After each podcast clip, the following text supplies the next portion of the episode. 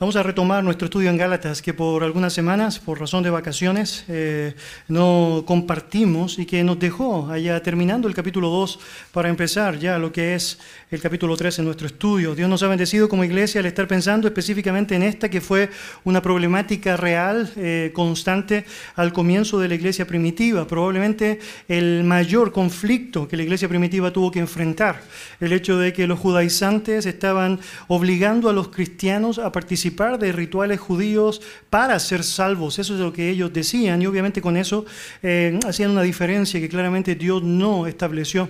Ustedes y yo sabemos, en Cristo no existe ni judío ni griego, ni esclavo ni libre, ni hombre ni mujer. Dios ha encargado que la salvación. Obviamente cada uno tenga el privilegio de experimentar a través de la sola fe, por la sola gracia, el conocimiento de su verdad. Y obviamente eh, la iglesia primitiva y en particular Gálatas, que es la primera iglesia general gentil, todas estas iglesias que estaban en la zona de Galacia, eh, que habían recibido el mensaje con gusto y que habían obviamente respondido a este, ahora están enfrentando Pablo no ha pasado mucho tiempo desde que salió de Galacia, estando ahora en Antioquía, para escuchar que se han infiltrado en la iglesia estos judaizantes y que están tratando de hacer de las suyas, eh, afectando obviamente y con eso eh, corrompiendo lo que es el Evangelio que la palabra del Señor nos ha enseñado. Queridos, a lo largo de la historia, dentro de grupos cristianos han surgido pensamientos que han entorpecido sin duda alguna la pureza del Evangelio. Es evidente que tú podrías mirar eh, cómo día a día las personas movidas por el engaño de su carne han ido en la esfera del cristianismo desechando lo que la palabra del Señor ha enseñado y por otro lado estableciendo sus propios criterios. Usted debe saber, eh, hay camino que al hombre le parece derecho, pero lo cierto es que su fin es camino de muerte. Y muchos, eh, estando involucrados con un conocimiento de la escritura incluso, han pensado que es una buena idea añadir algunas cosas, establecer algunos criterios o de manera mucho más abierta, tergiversar lo que la palabra del Señor dice y con eso obviamente atesorar su propia corrupción. Lo cierto es que este tipo de pensamientos tiene gran arrastre y ha logrado muchos cautivos a lo largo de la historia. La razón es esencial. Prometen precisamente lo que una carne deseosa de materialismo o una carne deseosa de poder ser eh, satisfecha con beneficios temporales eh, francamente pueden eh, otorgar. Entonces personas están llenando templos, llenando iglesias porque escuchan lo que quieren escuchar y están obviamente cayendo en el engaño de que van a recibir todo aquello que se les ha prometido. Un ejemplo de eso es lo que se conoce popularmente como el Evangelio de la Prosperidad. Muy interesante. Lo que ha tratado de hacer este tipo de movimiento es desviar la verdad bíblica que posee, obviamente sabemos ahora, miles de adeptos que están cautivos allá, ofreciéndoles precisamente lo que suena tremendamente tentador esto de poder obtener todo lo que declare su corazón, poder recibir todo aquello que con fe eh, demande de Dios. Este pensamiento obviamente que es tremendamente incorrecto pone a Dios como aquel que tiene que satisfacer los deseos del hombre. Y obviamente con eso aleja el concepto correcto de nuestro Padre, que se ha revelado con claridad a través de su palabra. Obviamente satisfacer los deseos de la carne, una carne que francamente es egoísta, una carne que francamente es perversa, es algo fácil, es algo fácil. Recuerdo hace algunos años atrás a punto de caer en una estafa telefónica. Obviamente me di cuenta después de eso, reflexionando al respecto, cómo es tan fácil caer en estas trampas y la razón es porque juegan con tu carne. Estaba a punto de ganarme la casa de mis sueños El mensaje de este pseudo evangelio se predica en algunas iglesias más grandes del mundo, de hecho asimilado a un montón de nombres distintos, pero todos convergen en la misma idea, una carne corrompida, que obviamente desea ser satisfecho, el alimento para una carne corrompida, sería en términos prácticos aquello. De hecho, vas a escuchar varias derivaciones de estos pensamientos, algunos se escriben como decláralo y recíbelo, tómalo y arrebátalo, el Evangelio de la salud y las riquezas, la teología de la confesión positiva. Todo eso se enmarca dentro de la misma lógica, la misma trampa, que finalmente lo que trata de hacer es tergiversar el Evangelio que claramente Dios no estableció. De hecho, debería decir, está muy mal llamado eso, porque no es una buena noticia, no es un evangelio. El saber que posiblemente puedes tener harto acá en la tierra mientras estás aquí, pero que por la eternidad tu alma estará destruyéndose en el infierno. Eso no es una buena noticia, no lo es pero muchos han caído en esta trampa. Algunos de los líderes de estos grupos han tratado de tergiversar la escritura para tratar de imponer sus propios términos al respecto. Una de las cosas que han hecho, por ejemplo, es citar textos fuera de contexto. Eso es muy común. Santiago, por ejemplo, capítulo 4, versículo 2, ellos dicen, no tenemos porque no pedimos, por lo tanto lo que tienes que hacer es pide, pide, pide con fe. Y Dios te lo va a dar, lo que sea, pide con fe. Cambia tu auto, cambia tu casa, eh, mejora tu estatus. De alguna u otra manera, todo eso, eh, tergiversando un texto bíblico que continúa diciendo, Pedís pero no recibís porque pedís mal para gastar en tus propios deleites. Dios no está comprometido a responder las peticiones egoístas de mi carne, esa es la verdad. No hay ningún pasaje en la Escritura que nos enseña eso. El creyente en el verdadero Evangelio ora confiado, sabiendo que espera que se haga su voluntad, no la propia, porque sabe evidentemente que este cuerpo miserable de muerte o este corazón engañoso y perverso no siempre está ligado íntimamente a aquello que el Señor quiere. Presentamos a Él las peticiones de nuestro corazón, pero confiamos que no son demandas abiertas a que Él trabaje a mi antojo, sino que son expresiones de mi voluntad esperando estar ligadas a la suya. Esto debería ser la determinación de nuestro corazón. La falsedad del Evangelio de la Prosperidad se ve reflejada en el hecho de que obviamente anula la gracia de Dios. Eh, se ve a Dios como algo obsoleto, Dios es irrelevante, el hombre es el medio que ejerce la autoridad, la medida de todas las cosas es la satisfacción del hombre. Otro elemento terrible que usted puede notar a través de este aspecto de pseudo-evangelio es la fortaleza del engaño que logra que personas estén atrapadas aunque no reciban ninguno de los beneficios ofrecidos y que estén día a día eh, gastando, endeudándose, afectándose, mientras sus líderes están cultivando la riqueza que ellos mismos les están dando. Y tú podrías intentar hablar con ellos y van a tratar de defender su punto, porque algún día va a llegar, porque les faltó algo de fe, porque va a llegar el momento en donde se va a satisfacer la necesidad de lo que están esperando. Lo cierto es que cuando conversas con alguien allá involucrado en un contexto como ese, te asombras y te puedes hacer preguntas. ¿Cómo no se da cuenta? ¿Cómo no nota aquello? ¿Cómo no se da cuenta que este famoso pseudo evangelio lo único que hace es que prosperen los líderes y nadie más? ¿Cómo no se dan cuenta? Que están tergiversando la palabra del Señor, que todo lo que se enseña tiene que ver con experiencias humanas, de un egoísmo que Dios desea que sea desechado de nosotros, una oda a los frutos de la carne y un rechazo al fruto del Espíritu. De alguna manera te puedes preguntar y puedes reflexionar, ¿algo ha pasado allá?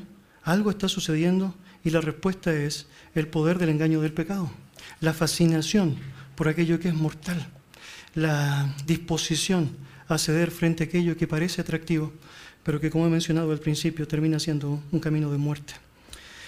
El apóstol Pablo, queridos, a los Gálatas, está escribiéndoles esta carta, obviamente impresionado y conmovido él ha notado que al igual que este evangelio que acabo de describir, o segundo evangelio que acabo de describir, las personas en Galacia, los creyentes en Galacia estaban escuchando otro tipo de influencia, otras personas que estaban diciendo que había algo que tenías que hacer para ser salvo, y él está absorto de eso. Obviamente, los Gálatas están cayendo redonditos en el engaño del pecado, se han fascinado por esto que suena muy bien, el hacer algunas obras, el cumplir con algunos rituales de la ley, el circuncidarse para sentir que con eso están contribuyendo con lo que ellos entienden o asumen como su salvación. Es tan interesante todo eso que en el contexto del capítulo 2 el apóstol Pablo incluso dice que en la hipocresía de esto, aún Pedro y Bernabé, sabiendo la verdad de que el Evangelio es solo por la fe, se comportaban como si el Evangelio fuese por obras. Y cuando estaban con judíos, Pedro comía con los judíos sin ningún con gentiles sin ningún problema, pero cuando venían los judíos no se acercaba a los gentiles, dando a entender con eso de que algo le faltaba a ellos. Ellos no están completos. Ellos necesitan algo más. Obviamente, esta creencia era un ataque directo a una doctrina cardinal de nuestra fe. Estamos hablando de la doctrina de la salvación por la fe. De hecho, es tan extraño en la mente de Pablo que la gente haya caído en esto, porque a través de lo que hacen están mostrando cómo realmente están despreciando a Cristo. De hecho, nota cómo termina el capítulo 2. Si estás allá en Gálatas, mira allá. El capítulo 2 de Gálatas, versículo 21.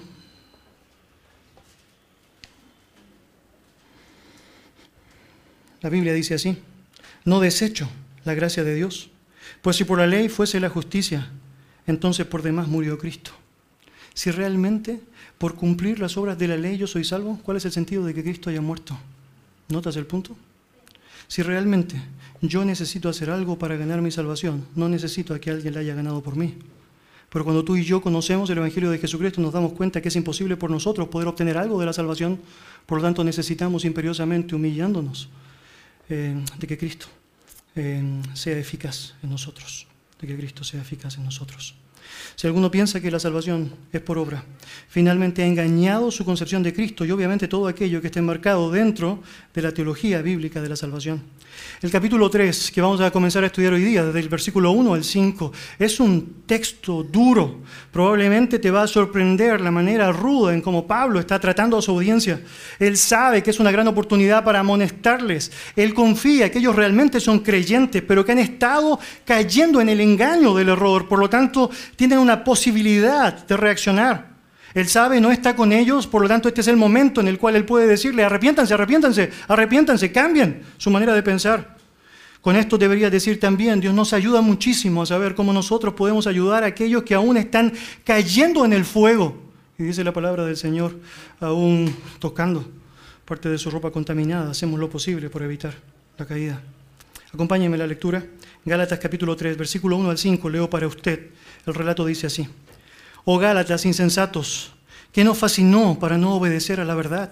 A vosotros, ante cuyos ojos Jesucristo fue ya presentado claramente entre vosotros como crucificado. Esto solo quiero saber de vosotros. ¿Recibiste el Espíritu por las obras de la ley o por el oír con fe? ¿Tan necios sois? Habiendo comenzado por el Espíritu, ahora vais a acabar por la carne. ¿Tantas cosas habéis padecido en vano?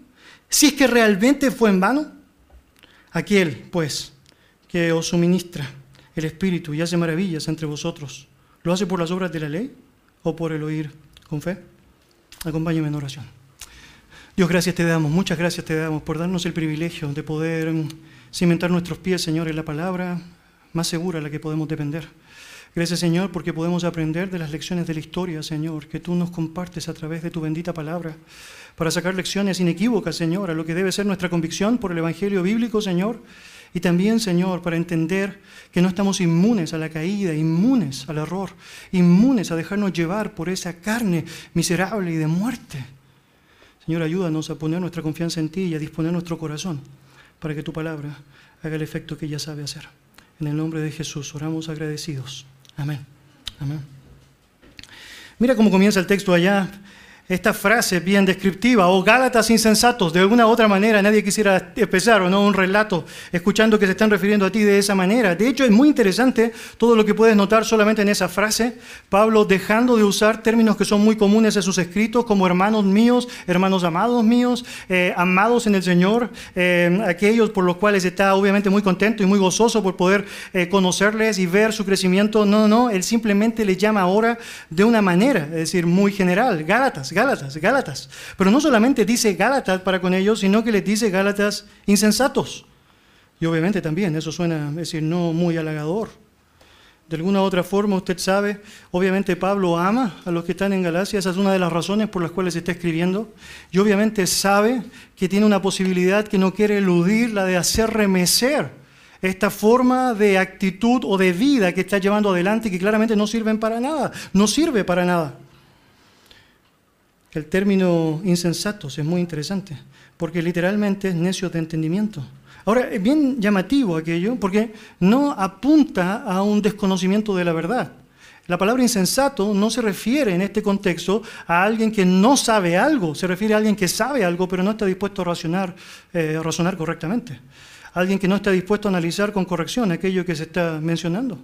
Recuerda cuando leímos nuestra lectura devocional allá en Romanos 10, dice que los judíos tenían cierto nivel de conocimiento, pero no conforme a ciencia, está mencionando allá, es decir, no había una profundidad correcta establecida en la práctica de su vida, es decir, sabían algo, pero claramente no estaban siendo consistentes con ello.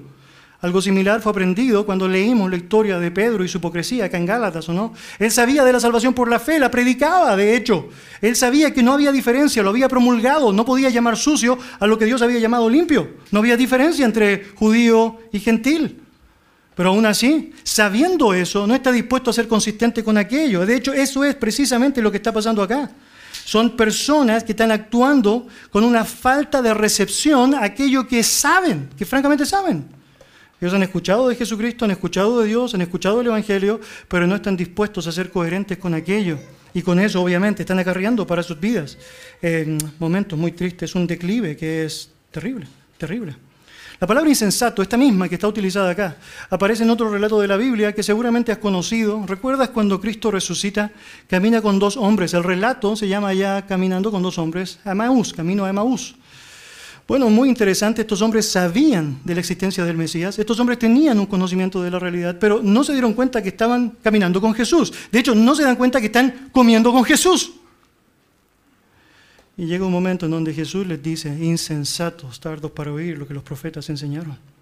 Su problema no era un problema de raciocinio, no intelectual, de conocimiento, su problema era un problema espiritual. Habían bloqueado esa capacidad de razonar correctamente frente a aquello que Dios les había revelado ya. No podían comprender que Jesús había resucitado, aunque sabían que Jesús iba a resucitar. De alguna otra manera, eh, cuando usted y yo caemos en el error de pensar que mm, sabemos una verdad, pero podemos modificarla o vivirla a nuestro antojo, estamos haciendo algo similar. Estamos actuando de una manera insana, estamos obviamente no razonando como deberíamos. La idea que Pablo tiene al comenzar esta sección es la de tratar de hacerles pensar a ellos que deben tener atención al descuido pecaminoso de no usar el razonamiento de una forma incorrecta, sino que usarlo de una manera buena que agrada el nombre de Dios al prestar oído a los argumentos de los legalistas, al argumento de eh, los judaizantes, los gálatas fueron irreflexivos, actuaron de una manera irracional, fueron necios.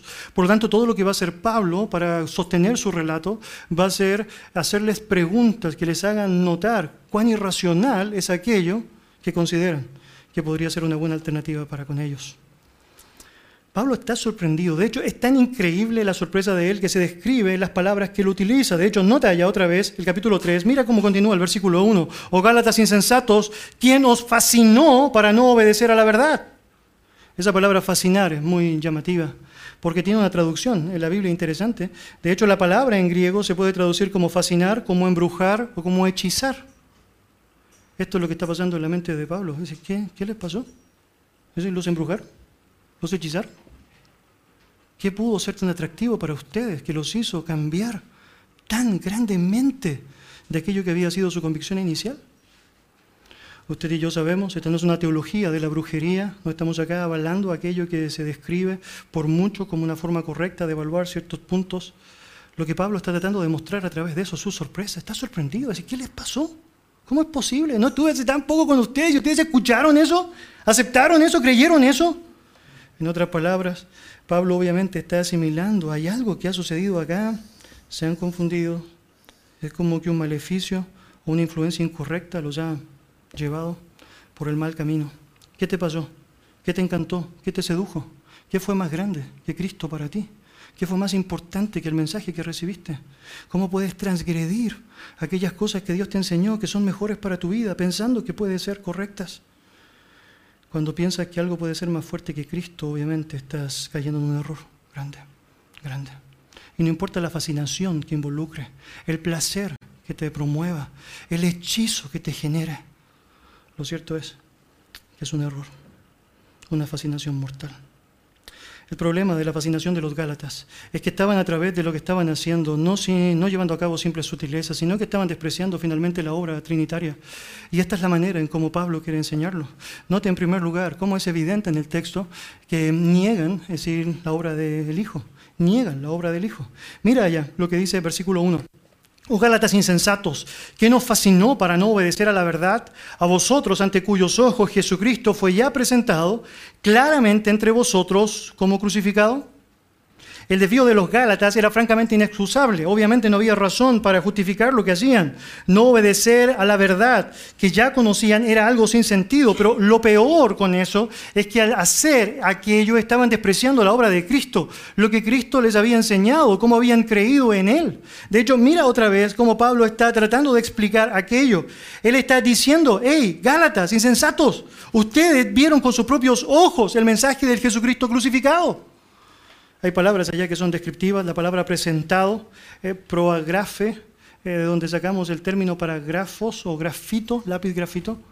Él está ocupando una palabra que se utilizaba para describir un anuncio que era eh, puesto en lugares en donde había gran concurrencia para saber de algo. La idea era cuando un rey quería anunciar un nuevo, eh, una nueva alza de impuestos o quería anunciar su visita a un lugar específico o quería anunciar una nueva normativa que alguien tenía que llevar a cabo, lo que hacían era que ponían grandes letreros publicitarios, si queremos llamarlo así, para que toda la gente se encargara de verlo y no hubiese excusa de que realmente se había visto con claridad. Nadie podía decir, no lo supe, no lo supe. Bueno, esta es la terminología que Pablo está diciendo. Hey, Gálatas, ante sus ojos fue un letrero publicitario, se lo dije yo mismo. Cristo fue muerto, fue crucificado. Él murió por el pecado. Arrepiéntete.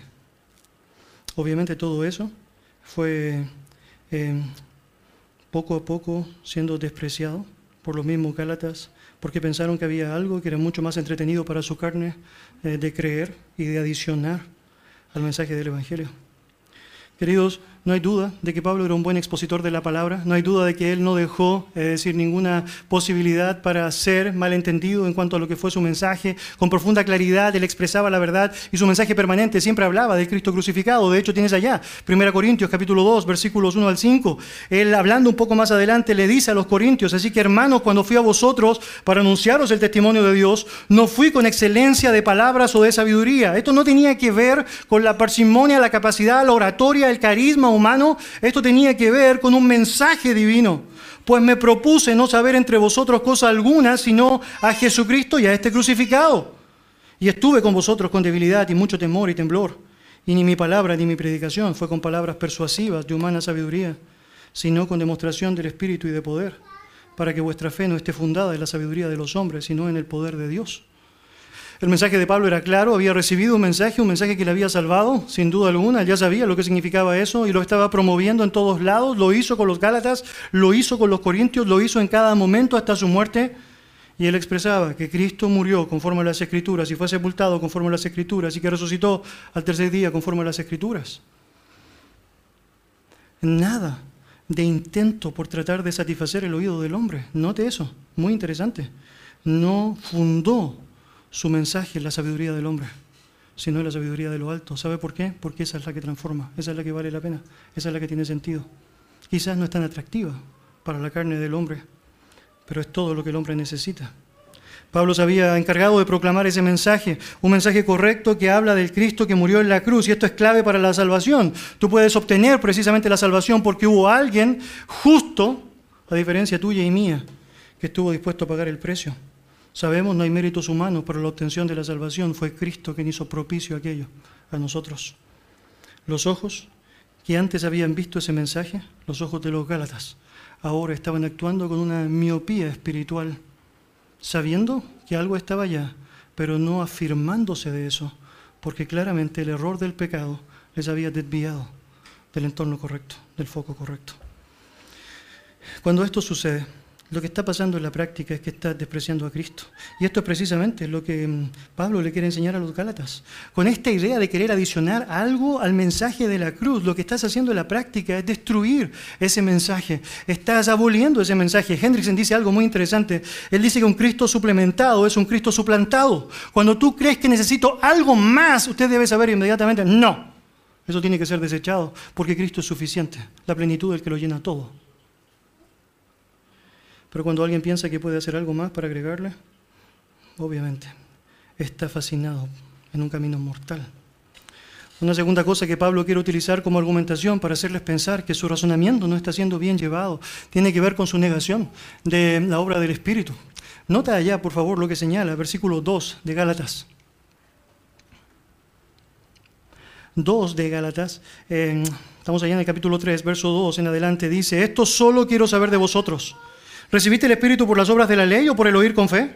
¿Tan necios sois? Habiendo comenzado por el Espíritu, ahora vais a acabar por la carne. ¿Tantas cosas habéis padecido en vano? Si es que realmente fue en vano. Pablo ahora seguirá esa línea de argumentación que está tratando de hacer pensar a su audiencia de qué es lo que está pasando. La fascinación por las obras para obtener la salvación, francamente, termina negando la obra del Espíritu Santo. De hecho, eso es lo que pasa. Y mire cómo lo, plantea. Esto solo quiero saber, como señala la Biblia de las Américas allá, esto es lo único que quiero averiguar. Si me tienen que responder algo, respóndanme esto. Cuando el Espíritu Santo vino a ustedes en el día de su salvación, ¿eso fue por las obras de la ley? ¿Porque cumplieron las obras de la ley? ¿O vino por la fe? Respóndame, por favor. Respóndame. Respóndame. ¿Y sabe que la respuesta es evidente? ¿Sabe por qué es evidente? Y eso es lo que lo hace más eh, extraño es que los Gálatas eran gentiles, ellos no tenían idea de las normas de la ley, nunca fueron practicantes de ellas, no eran como los judíos que toda su vida estuvieron asociados a la lógica de la ley rabínica, a la lógica de la ley judaizante, a la lógica del éxodo, del deuteronomio y las normas que Dios aplicó en teocracia. Ellos eran gentiles, para ellos no era, no era un tema. Cuando ellos escucharon el Evangelio de Jesucristo, nunca fue una pregunta para ellos, ¿tendré que circuncidarme? ¿Tendré a lo mejor que cumplir con los rituales de la ley? No porque no estaban involucrados en un entorno como ese. Por eso, obviamente, esto lo hace mucho más terrible.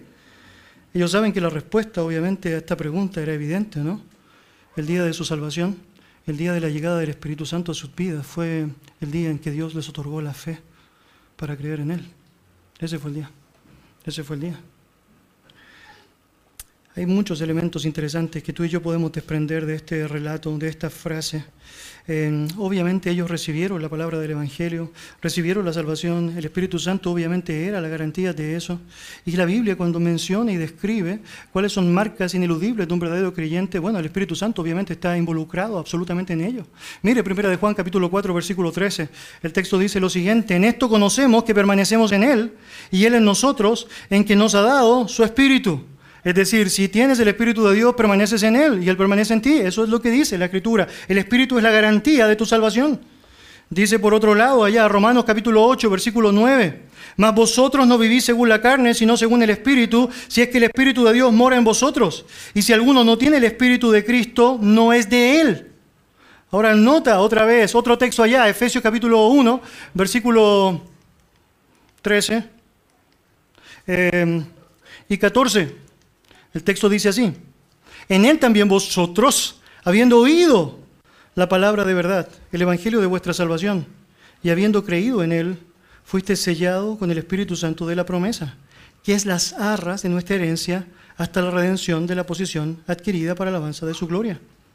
Y esto nos enseña muchísimo de finalmente todo el contexto de lo que Pablo está tratando de enseñar. El día de tu salvación es el día en donde el Espíritu Santo empieza a morar en ti. Sabemos, la obra de Dios se genera a través de eso. De hecho, el texto es bien explícito, habiendo oído la palabra de verdad, el Evangelio de vuestra salvación y habiendo creído en él, no solamente sabiendo de él, sino que habiendo creído en él, fuiste sellado automáticamente en el acto con el Espíritu Santo de la promesa, que es las arras de nuestra herencia. Las arras es una palabra, un término que se utiliza para describir una garantía. Usted sabe, su salvación, mi salvación es por fe. Creemos en lo que dice por fe. Él nos ha dado la posibilidad de poder creer en Él. Pero el Espíritu Santo es una demostración de Dios, de su amor para con nosotros, para tener una garantía de la glorificación final de nuestra salvación. ¿Cómo tú sabes que realmente eres un creyente? Bueno, porque el Espíritu Santo te ayuda a notar que cuando hiciste algo malo necesitas arrepentirte. Porque el Espíritu Santo de hecho te ayuda a que antes de que lo cometas tengas un momento de discernimiento para decir que no. Porque el Espíritu Santo te ayuda a ir a toda la verdad y saber toda la verdad, tal como fue la promesa ya. ¿Recuerdas? Juan capítulo 13, Juan capítulo 16. Él hará entender toda la verdad. Él revelará toda la verdad. Él os enseñará toda la verdad. Una manera preciosa que un creyente puede vivir confiado en sus salvaciones porque el Espíritu Santo está activo allá, morando, obviamente dando fruto correcto animando el corazón del hombre. El punto es que esto sucede en el momento específico de la salvación. La salvación y la obra del Espíritu Santo en la vida es un regalo inmerecido para todo aquel que creyó en el Evangelio bíblico. Y esto es lo que precisamente Pablo quiere enseñar. ¿Y cómo lo creyeron? ¿Lo creyeron por las obras o lo creyeron por la fe? Y la respuesta es evidente. Lo creyeron por la fe. En la actualidad, y este es un punto al margen, pero muy atingente, yo pienso, muchas personas piensan que el Espíritu Santo tiene procesos para actuar en la vida del creyente. De hecho, algunos dicen que tú puedes ser creyente y que no tienes el Espíritu Santo hasta que eres bautizado por Él en un momento superior, en donde hablas lenguas, entre otras cosas. Es la manifestación de que realmente ahora tienes el Espíritu Santo. Déjeme decirle que ese criterio es algo muy similar a lo que está pasando en los Gálatas. Porque si yo necesito hacer algo para realmente recibir algo, claramente estoy creyendo que necesito algo más que Cristo. Así no funciona. No hay dos momentos distintos. Cristo cuando te salva, te da su espíritu y a través de su espíritu puedes avanzar. No hay ninguna otra manera de avanzar si no tienes el regalo del Espíritu Santo en el momento de tu salvación. Mira lo enfático que sigue siendo Pablo, versículo 3. ¿Tan necios sois? Habiendo comenzado por el Espíritu, ahora vais a acabar por la carne. Es como si el apóstol estuviera diciendo, ¿tiene sentido esto? ¿Tiene, ¿Tiene sentido? ¿Puedes explicar realmente por qué estás haciendo eso? Empezar tremendamente bien teniendo fe en el Evangelio y recibiendo el Espíritu, pero luego pensando que puedes acabar, o como dice el original, que puedes perfeccionarte en la carne, es algo absurdo. Cristo prometió que el que comenzó la obra, Él mismo se encargará de perfeccionarla. Si empiezas algo con Cristo y fue tan fantástico, es una experiencia inolvidable, es una vida eterna, ¿puedes pensar que necesitas hacer algo más ahora con el consejo humano para perfeccionar aquello? Si Cristo es suficiente, ¿hay algo más que puede tratar de ayudarle a ser mejor? De alguna otra manera, bien vale la pena escuchar estas frases que a veces son tan duras, pero que nos ayudan a pensar muchísimo en lo que realmente significa nuestra vida. La historia de la iglesia está llena de personas que comenzaron bien, bien. No sé si le pasó alguna vez. Ese predicador predicaba tan bien. El mensaje era bíblico, 100% bíblico. Me, compungía el corazón y de pronto está sabiendo que él está viviendo una vida inmoral, una vida lejos de las normas de Dios, un mensaje que ahora se ha diluido, tratando de justificar su pecado a través de los versículos que utiliza de mala manera. ¿Qué pasó con él? Bueno, necio es, dice la palabra del Señor, serían las palabras de Pablo. Empezaste con el Espíritu y terminas pensando que puedes perfeccionarte con la carne.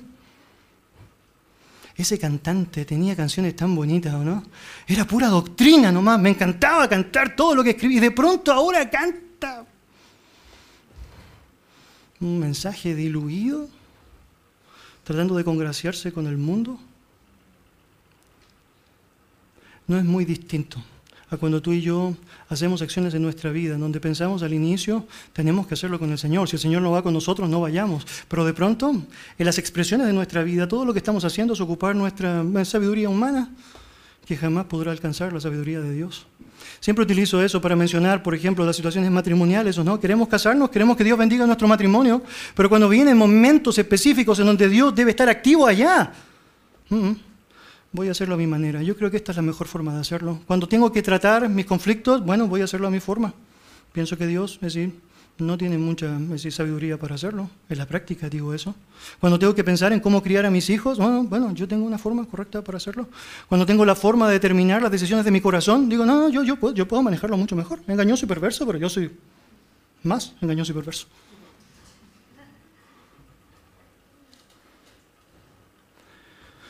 No tiene ningún sentido pensar que aquello que realmente nos hizo gozarnos, nos hizo alegrar el corazón, nos hace pensar que es lo que asegura el destino de nuestra vida, la salvación que fue creída por fe al mensaje del Evangelio, ahora puede ser vivida de una manera incorrecta. Esto se llama pragmatismo.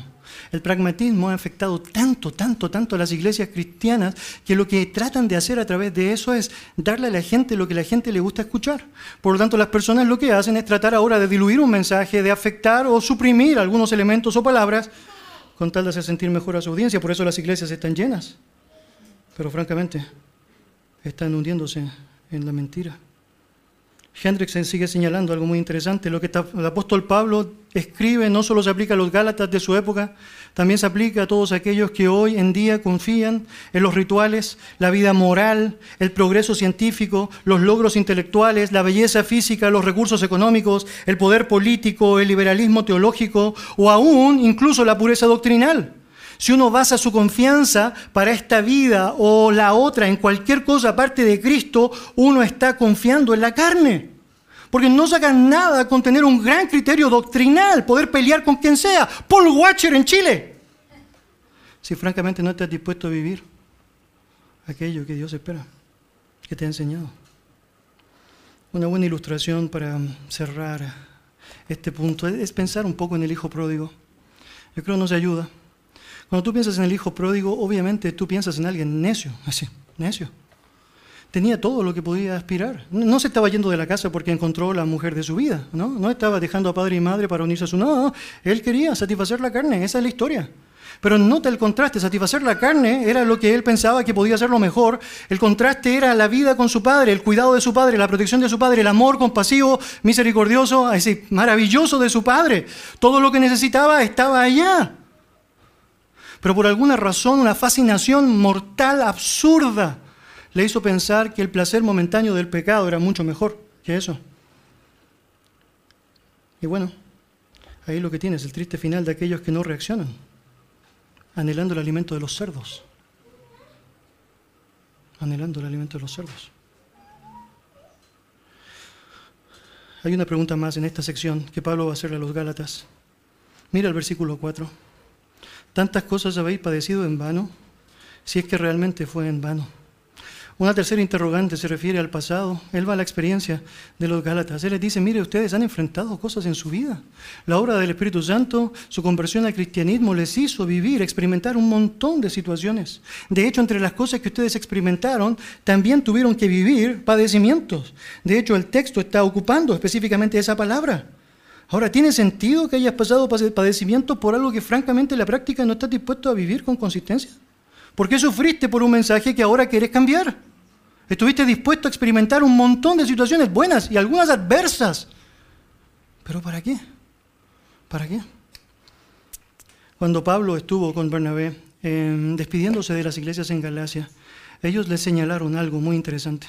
En Hechos capítulo 14, versículo 21 y 22, él les dijo lo siguiente.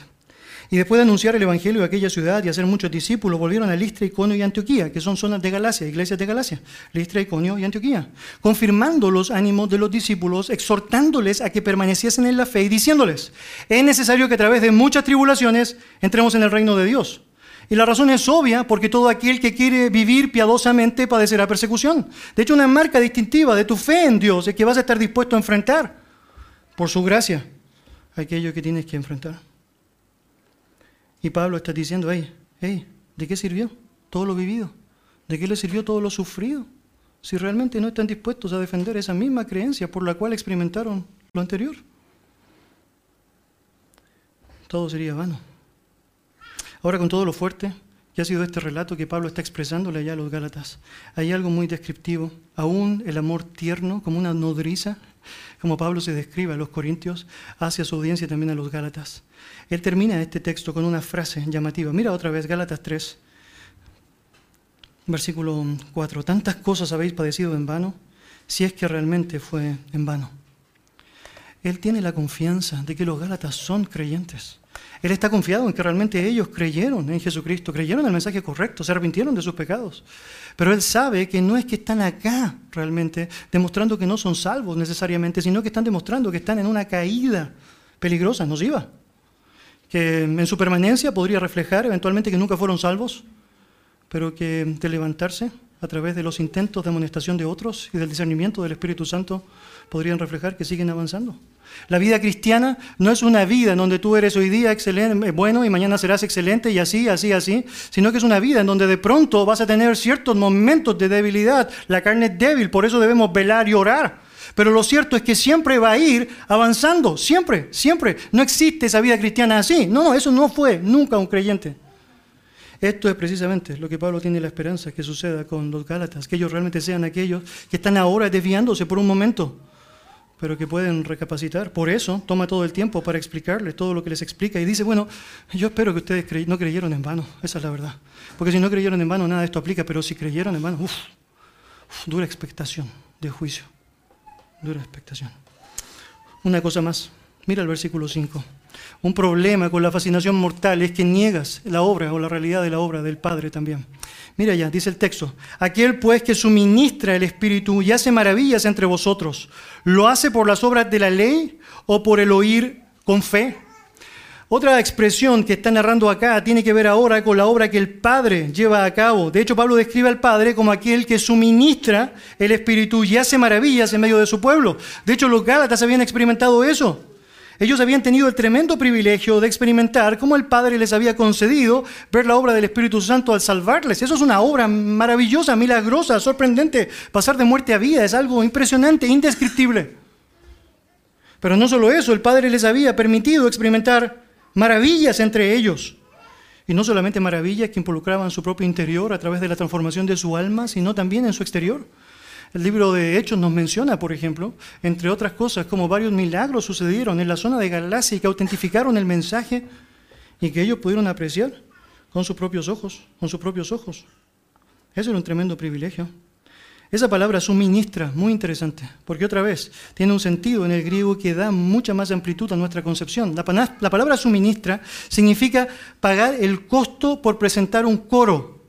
Bien interesante, bien interesante. La idea apunta básicamente a un auspiciador de un evento, que lo que hace es que paga todos los costos para que se pueda llevar a cabo aquello que está determinado, pero obviamente espera recibir retribución una vez que esto obviamente se vende, digamos un concierto. Usted y yo podríamos anhelar eh, tener una presentación específica. Queremos que el coro de nuestra iglesia, maravillosas voces, se presenten en un auditorio gigantesco allá con miles de personas mirándoles. Bueno, probablemente nuestras fuerzas no podemos lograr todo el nivel de producción allá, pero un auspiciador podría pagar por todo, la amplificación, las luces, es decir, la vestimenta de nuestros hermanos allá que van a cantar y todo lo que esté involucrado allá. Esta es la palabra que está utilizando allá Pablo para referirse al Padre, aquel que suministra. él te dio todo lo que necesitas. Esa es la verdad. Todo lo que necesitas. Eh, ¿Por qué quieres más? Me temo que muchas veces ese es el problema con el pecado. Nos deleitamos mucho más en el pecado que en Dios. Y eso demuestra, francamente, que nos importa mucho más el pecado que Dios. La palabra del Señor nos enseña que el Padre se encarga de suministrar todo lo que necesitan en abundancia para que ellos puedan llevar adelante lo que es la obra de su salvación. La Biblia dice en Efesios 1 que Él nos llenó con toda bendición espiritual. interesante, interesante. La palabra maravillas es dunamis, que se utiliza en varios contextos. La definición es poder. La idea básicamente es un poder que se ilustraba a través de obras milagrosas. De hecho, ese es el contexto en donde muchas veces se utiliza la palabra. Eh, bueno, obviamente ellos experimentaron eso, vieron la obra de Dios, pero de manera terrible, estaban ahora despreciando aquello. La pregunta es, ¿la obra de Dios aplicada a sus vidas fue producto de las obras que ustedes hicieron? ¿O fue producto de la fe que Él les dio a ustedes para que pudiesen creer en Él? Y otra vez, la respuesta es evidente, ¿no? Fue por la fe, no fue por las obras. Nada podrías hacer. ¿Cómo podrías tú pagar por algo que no puedes pagar? Por eso necesitas un auspiciador.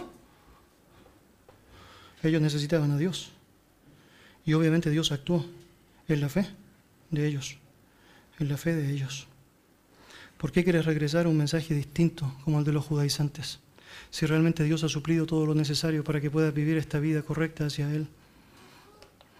Los Gálatas habían aceptado a Cristo, entonces ahora necesitaban ser consecuentes con eso. Queridos, no estamos lejanos eh, al error que cometieron los Gálatas.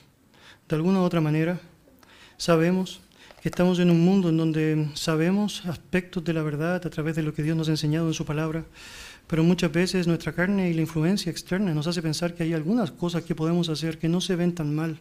De hecho, cada vez más esa lógica satánica del relativismo moral va a hacer pensar a nosotros mismos y a muchos en la esfera del cristianismo que podrían lidiar con ciertos pecados sin que sean estos tan nocivos para la vida. Pero lo cierto es que realmente tu alma está en juego, tu vida está en juego. Tu verdadera convicción hacia el Señor y tu verdadera salvación está en juego a través de reconocer, recapacitar, cambiar, corregir aquello que claramente no está honrando al Señor. Si comenzaste en el Espíritu, continúa en el Espíritu, pero si no has comenzado por el Espíritu, necesitas arrepentirte. Necesitas confesar que Jesús es el Señor, que necesitas su sangre, porque tú no puedes, no puedes. Necesitas acudir a Él si realmente eres un creyente y lo hiciste, y realmente estás ahora pensando que la carne es una buena alternativa para tu vida, necesitas arrepentirte. Necesitas arrepentirte. Necesito arrepentirme. De alguna u otra manera, la oportunidad que Dios nos da a través de estudiar el libro de los Gálatas, en donde estamos repitiendo tantas veces o no, bueno, Gálatas, judaizantes, obras de la ley, circuncisión, obras, evangelio, Gálatas, es lo que eventualmente muchas veces nosotros debemos escuchar para realmente darnos cuenta que ese Evangelio que tuvo poder en el momento de la salvación debe seguir siendo escuchado por nosotros día a día, que Cristo murió conforme a nuestros pecados, que Él es fiel y justo para perdonarnos de nuestros pecados, que Él da justa retribución, que Él no tiene por inocente al culpable, pero que también es amplio para perdonar. Vamos a orar. Gracias Dios por darnos el privilegio de poder meditar en tu bendita palabra, Señor, y aprender eh, mucho más, Señor, de lo que has enseñado a través de tu palabra, Señor, en particular primero a los Gálatas y luego, Señor, sabemos por alcance aún hasta nosotros. Señor, sabemos la tentación es bien grande de pensar que de pronto ciertas ideas que tenemos o que surgen por nuestra mente eh, son buenas eh, formas de poder complementar tu mensaje, son buenas formas de ser atrayentes a otros, son buenas maneras de vivir una vida que parece mucho más relajada, pero lo cierto es que nunca, nunca será bueno pensar que inventamos algo mejor de lo que tú mismo estableciste como la verdad. No existe esa cosa de las diferentes verdades, sino que sabemos que existe solamente una verdad que tú estableciste. Y sabemos que nuestra responsabilidad es tratar de someter nuestra vida a esa verdad, sabiendo que eso es lo correcto, eso es lo mejor. En eso hay garantía, en eso hay esperanza, en eso está Dios. Gracias Señor porque nos permites a través de porciones como estas meditar en nuestra propia vida.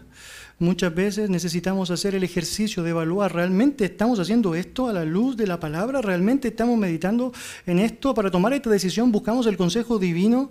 Para, para llevar adelante esta práctica me preocupé de saber si te honraba o no te honraba. Dios ayúdanos a poder tener muy en claro eso, Señor, y aprender del ejemplo acá. Para poder, Señor, dignificar tu nombre, no solamente con lo que creemos, sino también por cómo vivimos lo que creemos. En el nombre de Jesús. Amen.